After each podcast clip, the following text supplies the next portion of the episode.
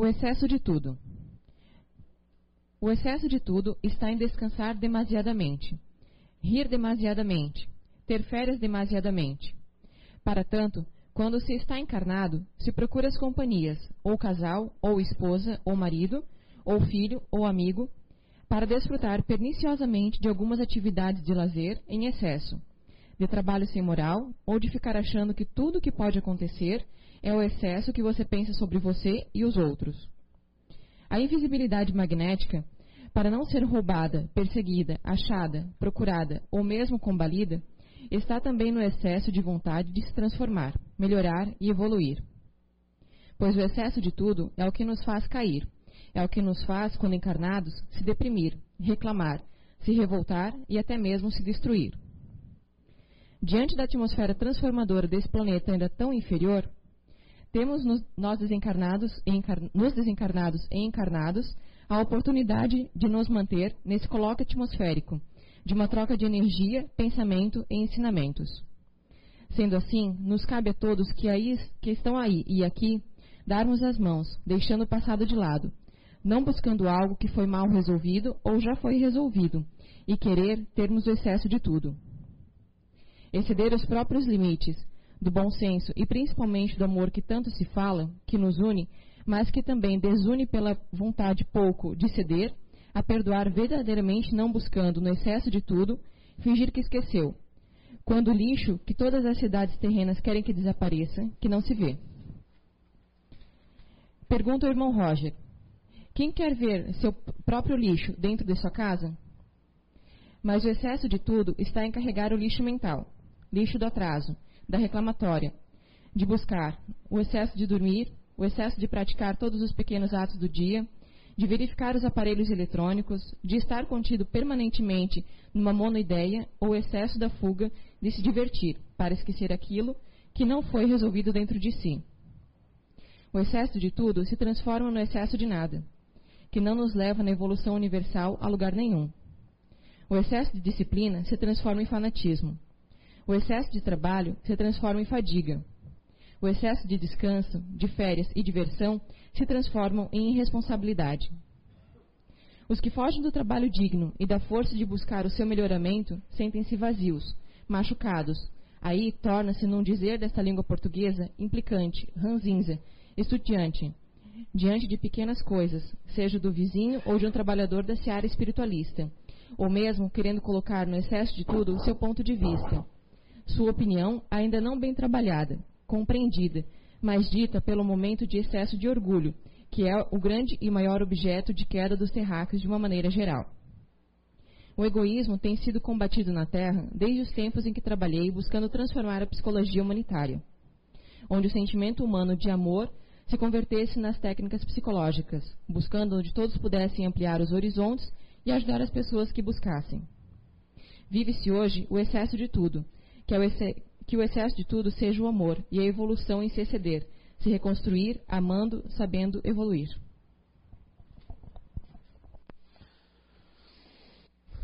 Boa tarde a todos. Desejo muita paz para todos que estão aqui, que estão via internet. É um prazer imenso estar aqui nessa casa novamente, né? Parece até que eu não sou daqui. Né? e no domingo que a gente inicia o trabalho, nós fomos convocados, inclusive, para estar aqui. Logo em seguida, terminando a palestra, já temos que pegar o carro e viajar. Bem, não sei ainda do que se trata as perguntas, mas aquelas que nós não soubermos responder ou não tivermos realmente a resposta, a gente vai ser sincero como sempre, né? E vamos buscar é, de uma outra forma tentar responder numa outra oportunidade. O pessoal do CI vai pesquisar também e a espiritualidade sempre nos ajuda aqui de alguma forma, nos inspirando, nos intuindo, tá? Espero as boas vibrações de vocês aí tá? É, não fiquem pensando nos parentes, né? Eu estava fazendo uma meditação na sala para me conectar com a casa que faz ficou desde o ano passado eu vim aqui em reuniões, mas não tinha vindo ainda só num trabalho de passe numa quarta-feira.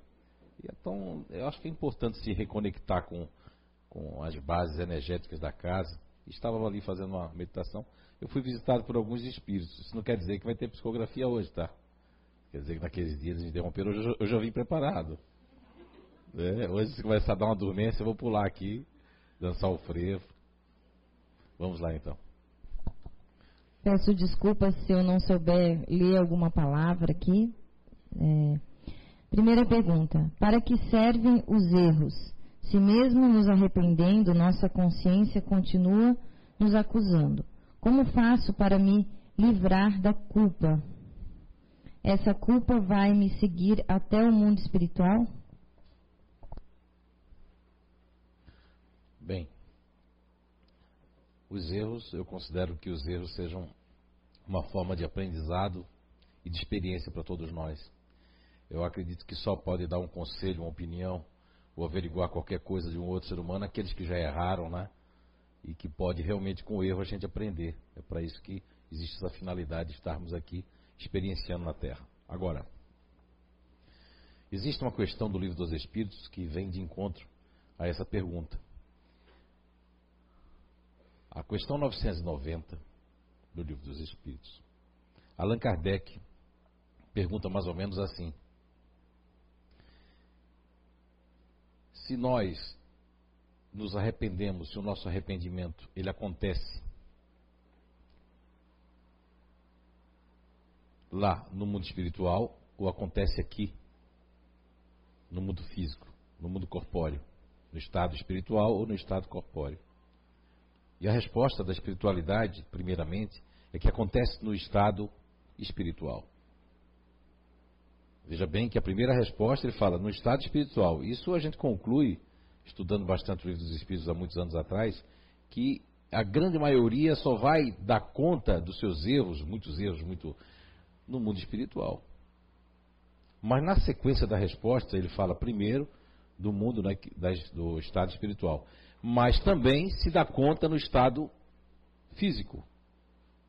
Aí ele coloca também um porém, mas só com aqueles que conseguem distinguir o bem do mal. Então há pessoas que aqui, mesmo errando, fazendo um monte de coisas erradas, ela se toca, poxa, isso aí eu, tô, eu não quero isso para mim. Aconteceu com Santo Agostinho, acho que é um dos maiores exemplos, né? Segundo as histórias aí, diz que ele foi um devasso, foi não sei o quê, mas teve um, uma hora que ele acordou, não é? me disse agora, não quero mais. Porque o espírito ele vem preparado né, para isso. A minha avó tinha um ditado indígena, né? Lá, não sei se aqui tem, que quando o espinho tem que furar, ele traz a ponta. É um ditado lá. Eu sou descendente de índio também, então é um ditado. Que o espinho, quando ele tem que furar, ele já traz a ponta. Tem coisa que nós trazemos do nosso homem velho. Agora, existe uma, uma historinha, um conto, eu já contei aqui faz muitos anos, acho que uns 12 anos atrás, que vem bem de conta falar dos erros.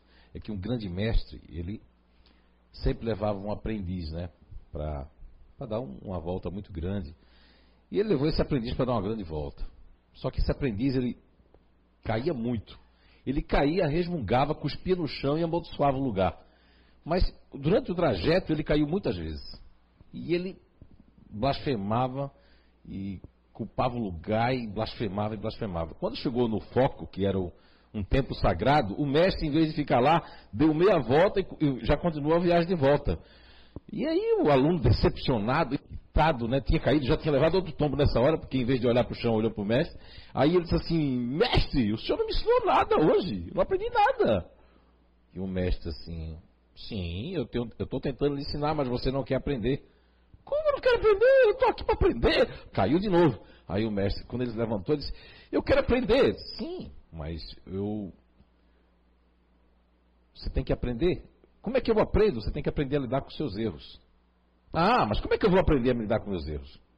Por exemplo, os tombos que você tem levado, você tem caído, em vez de, ao invés de você amaldiçoar o lugar e você ficar chamando palavrão, de ficar, ficar irritado, nervoso, você devia saber procurar a causa de você ter escorregado, ou por que você escorregou.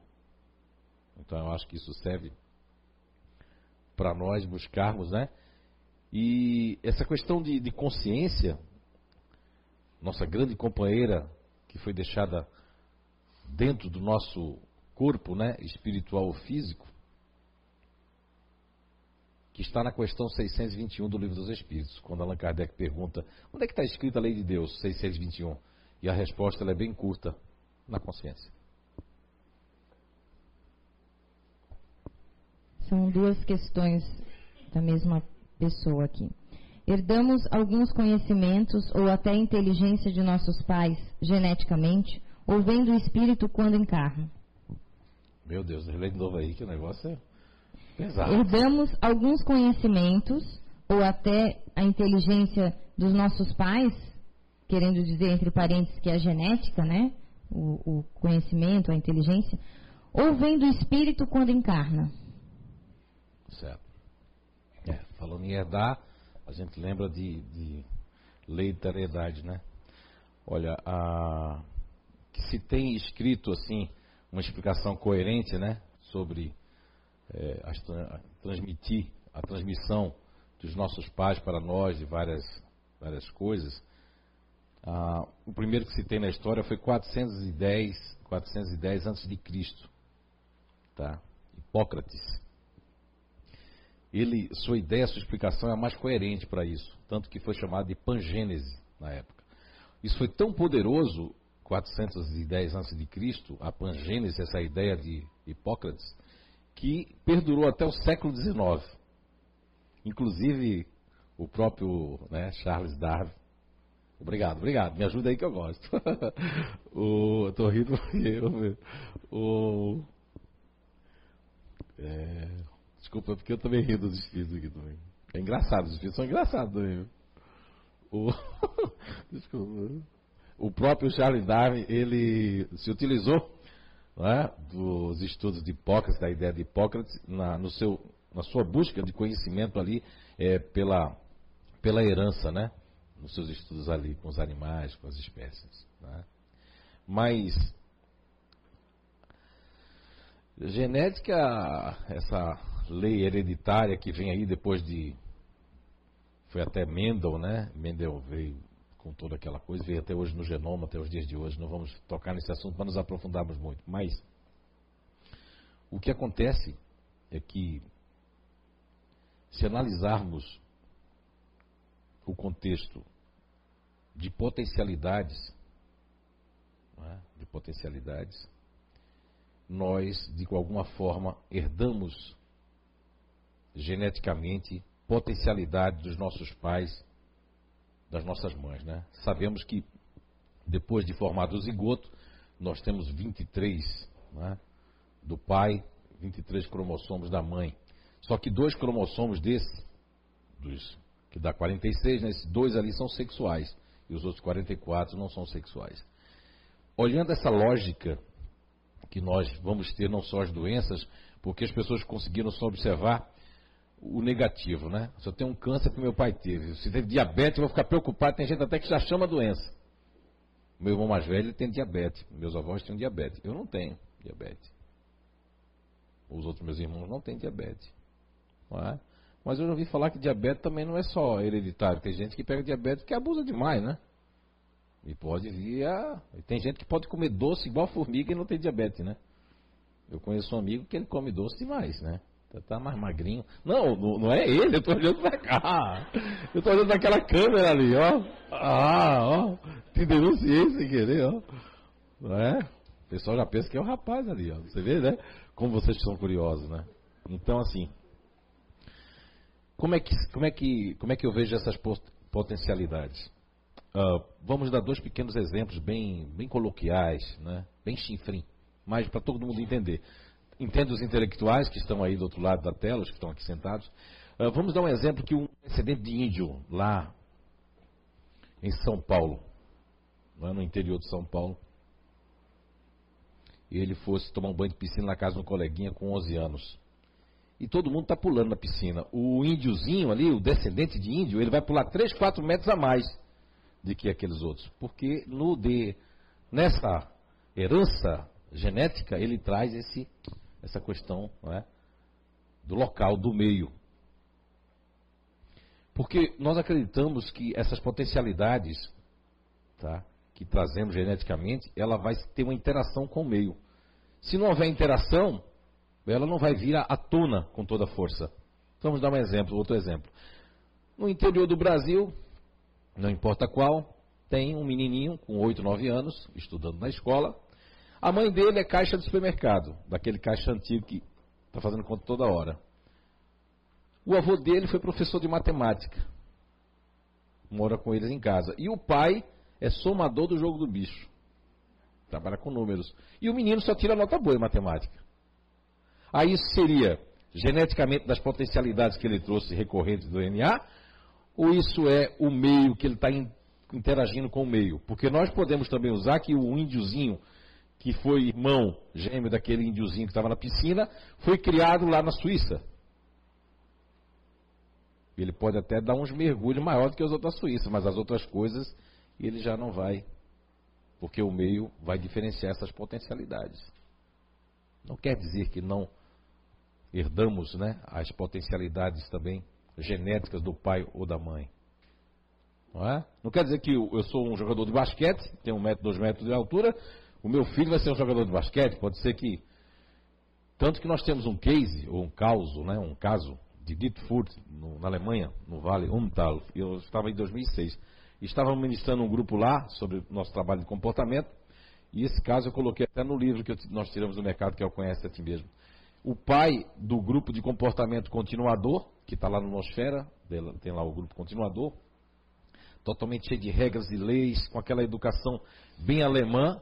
A mãe do grupo que está inserido aqui no Nosfera, na Arqueologia do Ser, ou no Somos Todos Inteligentes, do grupo Fazedor, que é aquela pessoa perfeccionista que não pode ver um cisco, que tudo é para ontem, antes de ontem, né? Veja só que criação. Três filhos, uma filha mais velha do grupo neutro, totalmente na linha dos pais. O filho caçula de um grupo assim totalmente futurista, né, mas dentro da linha dos pais.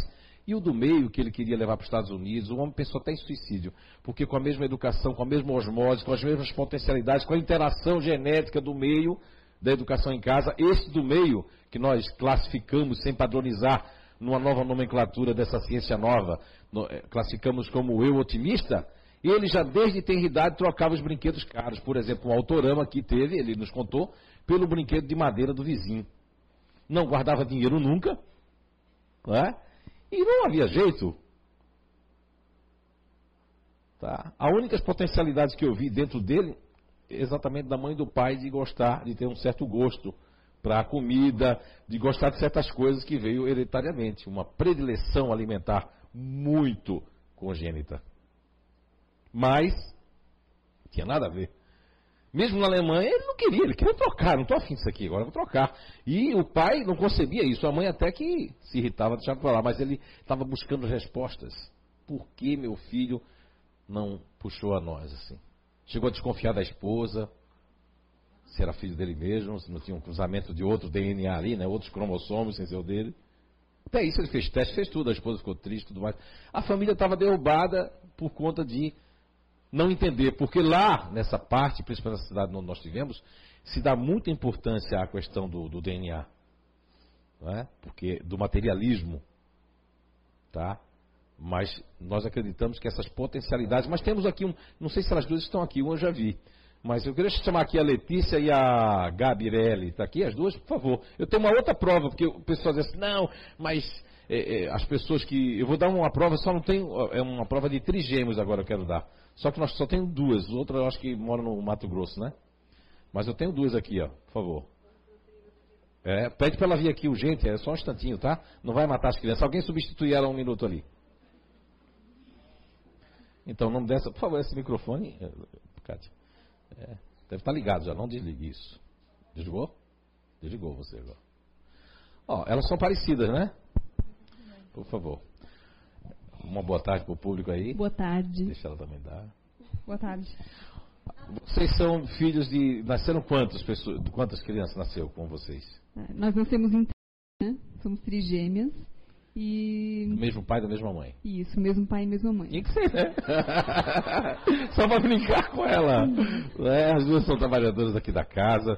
E vejam bem, nasceram três, né? Tem mais uma do que vocês? Isso, tem mais uma, só que ela não está aqui. É, qual é o grupo de comportamento que você está inserida, mas que você apenas está inserida naturalmente? E o meu grupo é o grupo futurista. Tá. E o dela é o fazedor. E a mãe de vocês? Fazedor. E a irmã de vocês que está no Mato Grosso? Otimista. E a otimista tem alguma coisa a ver com vocês? Nada, nada. Nem, nem fisicamente e nem é, de afinidades também. É, o que a gente gosta, normalmente ela também não, não faz, né? Ah. Onde a gente vai, os lugares que a gente frequenta também não é o mesmo. Certo. Olha aí, agora só uma pergunta para ela. E você tem, você tem uma mesma potencialidade dela ou você tem divergência com ela, mesmo sendo. Também tem diferença, com certeza. é, e divergência também? Sim, Por bem exemplo? menos. Você quer ela arrume as coisas, ela não arruma logo. Sim. sim. Você quer cobrar e mandar. Colocar ordem na casa. Ó. Uma salva de palmas para ela, muito obrigado. Muito obrigado. É que eu não gosto de imposição. tá bom, pode dar para ela. Bem, olha. Quer dizer, vai ter algo genético. Tem sim. Mas não é o que vai determinar. Na questão 71 do Livro dos Espíritos, Allan Kardec pergunta mais ou menos assim: se a inteligência é um atributo do fluido vital, da energia vital. A resposta é não. Até ele faz um, um comparativo à resposta da 71 do Livro dos Espíritos, que uma planta, por exemplo, não pensa. A planta pensa, ela pode sentir, mas não, não pensa. Já tem estudos que mostram que a planta sente. Ela sente a música boa, ela sente o toque, ela sente o carinho, ela sente a água, mas ela não vai pensar. Está num estado né, rudimentar material que não dá para pensar, raciocinar, progredir, não é verdade? Agora, o que existe é que nós temos a inteligência que deriva da inteligência universal. Essa é a resposta que Allan Kardec recebe no questionamento da questão número 72 do Livro dos Espíritos. Quando ele pergunta novamente, enfatizando, querendo saber de onde é que vem a inteligência. E aí os Espíritos até dizem, nós já dissemos, e repete de novo, da inteligência universal. Ou seja, o Espírito é algo que vem para esse planeta, mas que pode ir para outro planeta também, em outras esferas. Então, ele não é uma propriedade daqui, o Espírito em si. E sim, esse corpo que nós utilizamos é uma propriedade terrena. Tanto que é muito, esse capítulo é muito interessante, que começa na 70, 70, 70, vai tratar do instinto e da inteligência. Que inclusive Allan Kardec se mostra muito confundido entre o instinto e a inteligência. Chega até a dizer assim, afirmar, perguntando Kardec, que o instinto tem uma hora que os dois se separam, aí a história diz que não. Que um não anula o outro, que a inteligência não anula o instinto, o instinto não anula a inteligência. Agora, acreditamos que o instinto está mais ligado a essa lei hereditária, o instinto. Porque instintivamente o menino deu aquele pulo na piscina de 4 metros, porque instintivamente, lá nas potencialidades que ele vem do meio onde ele viveu, hereditariamente ele traz dentro do seu gene. Quer dizer que, o senhor quer dizer que nós podemos potencializar os nossos, nossas é, é, heranças genéticas? Sim. Sim. Na interação com o meio. Uma pessoa pode ser coibida disso, sim. Mas o contrário também a gente deu uma resposta, que é a família de Dietfurt, na Alemanha. Mesmo com o meio, com toda a proposta, aquele grupo otimista, que é um grupo não queria, ele não teve interação com tudo do meio, a não ser com o que veio dentro da consanguinidade alimentar. Espero que. Mas tem mais uma pergunta, né? Ouço bastante o senhor falar a palavra cognição. Que seria e como se aplica ao espírito encarnado? Hum, é, é verdade. Tenho usado muito essa palavra. A palavra cognição, né? Eu até dizia errado, falava errado, eu falava cognição. Eu não sei onde é que eu coloquei esse N. Não sei se é do meu nariz, não sei foi. Mas é verdade. Eu, eu, não tenho, eu não tenho vergonha de esconder isso, né? O importante é aprender, aprender, aprender. Mesmo aqueles que nos regulam, às vezes param e a gente passa, né? Já viu dizer que o aluno pode passar do mestre, né? Porque o mestre acha que está bom, né? O aluno acha que não está ainda bom. E quem não acha que está bom, vai, vai, vai e vai embora, né? Então, cognição é, vem de uma palavra mais ou menos grega, que é cognizione, que é, na verdade, está lá nos, tem origem nos escritos de Platão e Aristóteles. Eles que usaram essa palavra né, pela primeira vez, Platão e Aristóteles lá. Aristóteles, discípulo de Platão. Platão, professor de Aristóteles. Entenderam aí? Porque está nos escritos deles. E cognição, no sentido literal da palavra, quer dizer é, pro, é, processamento ou processos né, de, do desenvolvimento, do conhecimento e, e da inteligência. Agora, para nós, quer dizer outra coisa. Quer dizer que é que são é, os exercícios tá? e os caminhos, consideramos a cognição exercícios e caminhos que acompanham a grande plasticidade cerebral e que está de comum acordo com o comandante da nave. Vamos pensar agora que o cérebro é uma nave e o comandante somos nós espíritos que estamos encarnados e vamos comandar essa nave que Carl Gustav Jung chamou muito bem de self, que é o self, que é o governante da casa. É o... Existe o governante da casa, existe o mordomo, né? Existe as pessoas que são os serviçais que estão dentro do nosso corpo. Ok? Então, para nós, cognição são os caminhos. Como é que podemos explicar isso mais fácil de entender? Aí só não entendi o resto da pergunta. Ela pergunta o que é cognição, já expliquei o que é cognição. Mas ela pergunta mais o que é.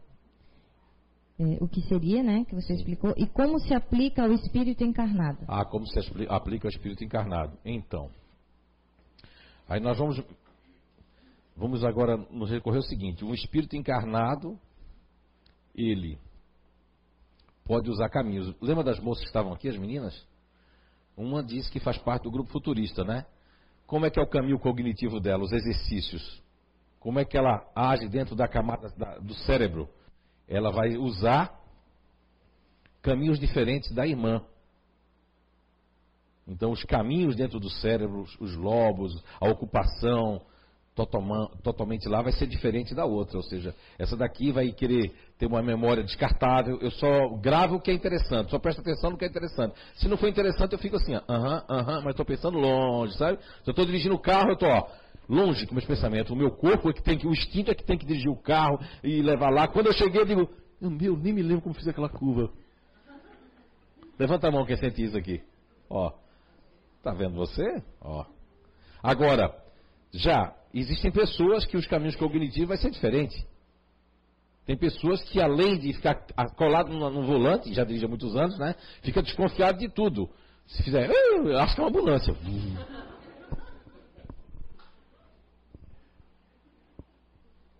Será que é a ambulância que ainda vem?